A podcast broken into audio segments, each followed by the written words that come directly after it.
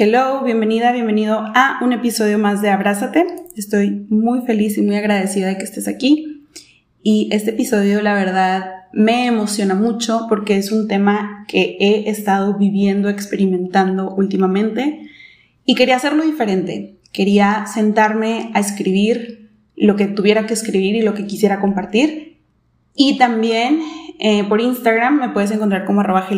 Ahí tenemos una comunidad muy bonita en donde a todas y todos nos interesa nuestro bienestar, tanto físico, emocional, eh, una salud integral. Lo sabemos mucho más allá y practicamos mucho, pues, lo que, lo que, de lo que vamos a hablar en este, en este episodio, en este capítulo, que es el amor propio. Y te pedí por, por ahí, en historias, que me ayudaras a darme tu opinión. Entonces, pues es un episodio muy especial porque tu opinión también está aquí y me encantó hacerlo así, entonces espero que este sea el inicio de un formato diferente de episodios. El episodio de hoy, o lo que me senté a escribir, es sobre eh, el amor propio, pero desde un lugar desde un lugar diferente al que se ve hoy en día. O sea, a lo mejor vemos que el amor propio y me estoy adentrando un poquito a literalmente lo que, lo que escribí, pero vemos comúnmente que el amor propio es como todo color de rosa y todo bonito y todo feliz y todo paz y todo amor y así, pero la verdad es que no es nada parecido a la realidad. Entonces, bueno, te quiero compartir esto que escribí. Lo que me hubiera gustado saber al iniciar el camino del amor propio. Hace un tiempo empecé intencionalmente a practicar el amor propio Empecé con esta idea que te venden y que cada vez se ve más en redes sociales. La idea de amor propio, como todo color de rosa, la mascarilla, el masaje, el irte a hacer las uñas, cuidar lo que comes para mejorar tu cuerpo y todo eso bonito e instagrameable. Después de un tiempo de estar practicando la idea, entre comillas, que tenía de amor propio, me encontraba con la desagradable sorpresa de que había momentos en el día en los que quería llorar, otros en los que me enojaba sin razón, aparente, y ni yo quería estar conmigo. Como todo esto era incómodo para mí, sentía cómo era una prueba para ver si todo lo que había trabajado, según yo, para mejorar la relación conmigo, evitaba todo lo que pudiera atentar con el avance que había tenido. Lo evitaba a toda costa. Me buscaba qué hacer, me entretenía buscando a personas, usaba el celular, me ponía a trabajar, me ponía a cocinar o incluso iba a la cocina a buscar qué se me antojaba. Porque amor propio también es consentirte con lo que comes, ¿no? Esto momentáneamente hacía que me sintiera mejor, pero después terminaba con una sensación de vacío y desconexión hacia mis necesidades. Viví mucho tiempo así, Trabajando mi diálogo interno, sí, siendo mi mejor amiga, echándome porras. Cabe recalcar que esto lo hacía a mi conveniencia, ya que solo lo hacía cuando lograba cosas que estaban aplaudidas por los demás. Por ejemplo, hacer ejercicio, ver cambios en mi cuerpo, en nombre de hacerlo por disque salud, cuando lograba cosas laborales, académicas, etc. Cada vez los momentos en los que tenía emociones incómodas empezaron a ser más y llegaba un punto de frustración porque yo ya no sabía qué hacer con este tipo de emociones. Hasta que entendí, a prueba y error, que el amor propio no es solo la idea romántica que nos enseñan. El amor propio también es hacer eso que sabes que te hará bien, aun cuando no quieres hacerlo. Y lo repito porque esto es algo que constantemente está en mi cabeza. El amor propio también es hacer eso que sabes que te hará bien, aun cuando no quieres hacerlo. En este caso, para mí, era empezar a atravesar esas situaciones incómodas en lugar de evitarlas. No fue fácil, y la verdad es que sigue sin serlo. La opción sencilla es recurrir a la mascarilla, salir de compras o recurrir a la comida al sentir tristeza, frustración, envidia, enojo o cualquier otra emoción que por mucho tiempo creí que era malo sentir. Poco a poco he ido entendiendo que amor propio es también hacerme responsable de mis emociones, mis actos y las heridas que tengo sin sanar. Hacerme responsable es saber que en vez de culpar a otros por cómo me hacen sentir, debo de cuestionarme qué herida o qué inseguridad tengo sin resolver que hizo que yo reaccionara de esta manera. Y claro, asumir la responsabilidad es súper incómodo, pero también es liberador y me empodera saber que puedo cuestionar, sanar y decidir cómo sentirme con lo que sucede a mi alrededor. Podría escribir un libro entero intentando definir lo que es amor propio y cómo trabajarlo, pero la verdad es que la definición de este va cambiando con el tiempo dependiendo de lo que en verdad necesites y cada persona lo puede definir de manera distinta. Le pedí a la comunidad que tenemos en Instagram que me ayudara a escribir esto. Les pregunté cómo definirían el amor propio y estas fueron algunas de sus respuestas. Casey me compartió que para ella es salir de mi zona de confort, de mi burbuja y probar cosas distintas. Antes esto se me hacía muy vergonzoso porque pensaba que tenía que ser siempre perfecta y no me atrevía a probar cosas distintas. Y el proceso definitivamente no me hizo sentir muy cómoda, pero ahora agradezco haber tomado esos pasitos iniciales porque soy más feliz. Para Christy, el amor propio es amarse cuando se siente lindísima y ser compasiva cuando no se siente tan bien.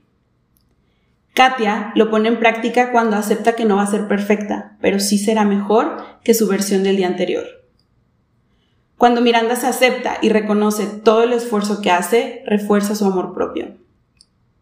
Para Majo, el amor propio se ve cuando es ella misma, sin el miedo al que dirán. Maribel se recuerda que el amor propio va más allá de lo físico. Para ella es sentirse cómoda, elegirse y ponerse siempre como prioridad. Para Montse es bailar su coreografía favorita y disfrutarla y Xiomara lo define como aprender a perdonarse. Como lo dije anteriormente, para mí el amor propio es hacer eso que sabes que te hará bien, aun cuando no quieres hacerlo. Y así como nosotros, tú puedes tener un concepto diferente de esto y está bien. No hay respuestas buenas ni malas. Incluso no hay una manera específica de demostrártelo. El amor propio es estar en contacto contigo mismo, con tus necesidades, y esas necesidades se van a ver diferentes a lo largo del día. Nuria, por ejemplo, se lo demuestra cuidando su cuerpo, sus pensamientos y siendo agradecida. Fer haciendo cosas que le gustan y retándose a intentar cosas nuevas. Katia se lo demuestra al irse a caminar sola por las mañanas, disfrutando del tiempo que pasa con ella misma. Esther cuando come algo rico sin sentir culpa. Yvonne se lo, demuestra recordándose al final del día las cosas que logró. Andrea, al meditar, hacer ejercicio, al hablarse bonito al espejo y escuchando la música que le gusta. Clara se lo demuestra cocinando todos los días. Como he dicho, el amor propio no es todo color de rosas y en algunos momentos puede ser incómodo y esa incomodidad se vive de manera diferente para todos ya sea al poner límites con otras personas. Y vaya que esto cuesta.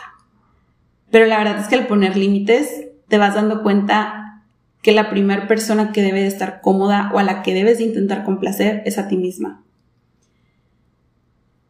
También puede ser incómodo el reconocer que puedes equivocarte como cualquier otra persona y aprender a ser compasiva contigo misma. O tal vez cuando te das cuenta que es tiempo de irte de lugares en donde ya no perteneces, aunque sea difícil por la costumbre. También puede ser incómodo al enfrentar situaciones que te lastiman, el ir a terapia, el aceptar críticas constructivas y también entender que está bien llorar y que no te hace débil pedir ayuda. Puede darte demasiada flojera el madrugar para hacer ejercicio, cuando sabes que no tendrás tiempo en otro momento del día. O también aceptar la incomodidad que puede generarte el reconocer que tu cuerpo necesita un descanso y está bien. Como ves, el amor propio no es siempre algo agradable, pero lo que tiene en común cualquier cosa que hagas en nombre de él es que siempre, cualquier situación o elección que tengas que hacer, terminarás demostrándole a la persona más importante en tu vida que vas a hacer lo mejor para ella, aun cuando pueda doler. Si algo he aprendido a lo largo de este recorrido es que el amor propio es una elección de todos los días y que no siempre vas a estar en contacto con tus necesidades y no pasa nada. Siempre habrá una nueva oportunidad para hacer una pausa, reconectar contigo y preguntarte en verdad cómo estás y qué es lo que necesitas en ese momento. Así como genuinamente te, te, preocupas por cómo está tu mejor amigo o tu mejor amiga cuando necesita apoyo y le preguntas qué puedes hacer por él o por ella en esos momentos. Algunas cosas que personalmente me ayudan a reconectar conmigo en el día a día son recordarme que estoy haciendo lo mejor que puedo y que eso es suficiente, permitiéndome sentir sin miedo o prejuicios, siendo mi propio lugar seguro, meditando, haciendo el ejercicio que disfruto y por cómo me hace sentir, pero también permitiéndome descansar cuando así lo necesito. Además, me demuestro amor propio cuando reconozco que estoy teniendo pensamientos negativos sobre mi cuerpo. Agradezco que vengan a enseñarme el área de oportunidad a trabajar, en la relación que tengo con él y los dejo ir. La manera en la que cada uno de nosotros reconecta con uno mismo es diferente. Amy refuerza su amor propio cuando se da un momento para estar a solas y hacer introspección a través de la escritura. Heidi, cuando se ve al espejo, se sonríe y se recuerda que es hermosa y única. Mari, al agradecer en las noches, hacer ejercicio y comer rico. Yareli, cuando se permite sentir y deja que fluyan sus sentimientos. Dalia, al ponerse a ella antes que a los demás. Mariana, cuando se permite pausar durante el día. Básicamente, se trata de reconocer qué pequeñas acciones durante el día te hacen sentir feliz, pleno y qué cosas te hacen recordarte que mereces el tiempo, te hacen sentir agradecido y ya que identificas estas acciones, estar segura o seguro de que las incluyas en tu día a día. A mí me gusta llamarlos los highlights del día. La verdad es que a mí me hubiera encantado escuchar todo esto hace años, cuando empecé a trabajar en sanar la relación conmigo para saber que el amor propio tiene muchas maneras de verse y que cada día es una nueva oportunidad para recordarme que ya soy suficiente y que merezco darme el mismo amor que les doy a los otros. Espero que de alguna manera te haya ayudado a cuestionar, reconectar o reforzar lo que ya conocías como amor propio. Gracias a ti que colaboraste a hacer este episodio con tu respuesta. Me hubiera encantado poner todas. Cuéntame qué opinas de este nuevo formato de episodios en mi Instagram. Ya sabes que me encuentras como arroba healthycarla, healthy-carla, perdón. Y me ayudarías mucho si le compartes este episodio a alguien que creas que lo pueda necesitar. O si lo compartes en tus historias para que más personas lo puedan escuchar. Te mando un abrazo.